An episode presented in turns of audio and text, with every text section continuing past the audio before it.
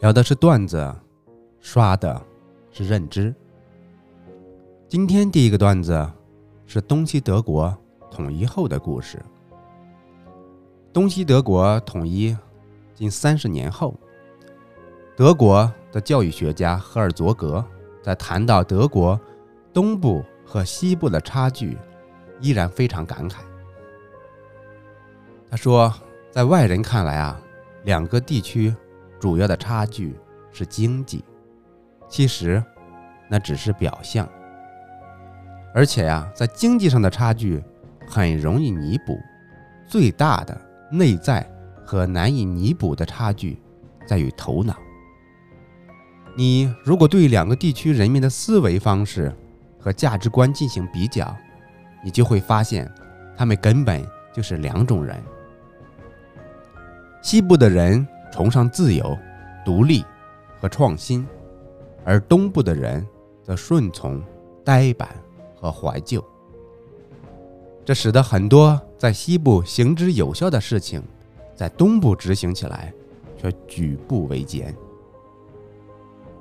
所以，我不能不悲观地认为，虽然东西德国统一了这么多年，但要实现真正的融合，必须。要等到被苏联祸害的那几代人都去见上帝以后，你瞧，可见的经济差距可以弥补，而思维和头脑的差距则需要时间和教育。第二个段子是孩子和妈妈的故事。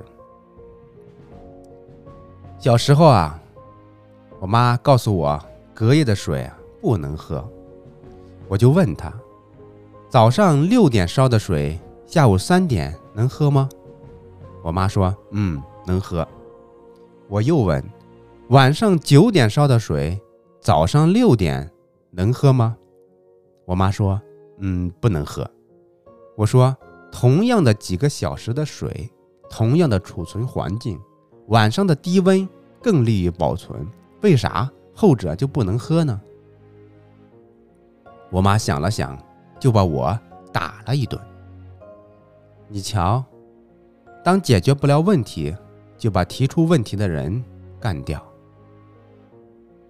暴力不能解决问题，但暴力可以解决制造问题的人。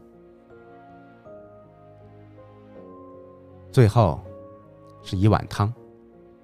来自于余华，“活着”这个词在中国的语境里充满了力量。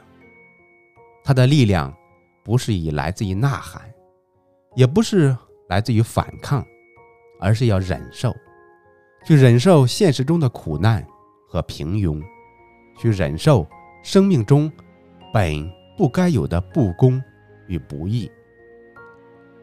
在这样的世界里，有一种心眼坏了。叫做知足常乐，有一种眼睛瞎了，叫做岁月静好；有一种耳朵聋了，叫做与世无争。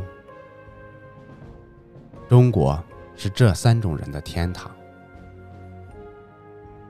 以上就是本期内容。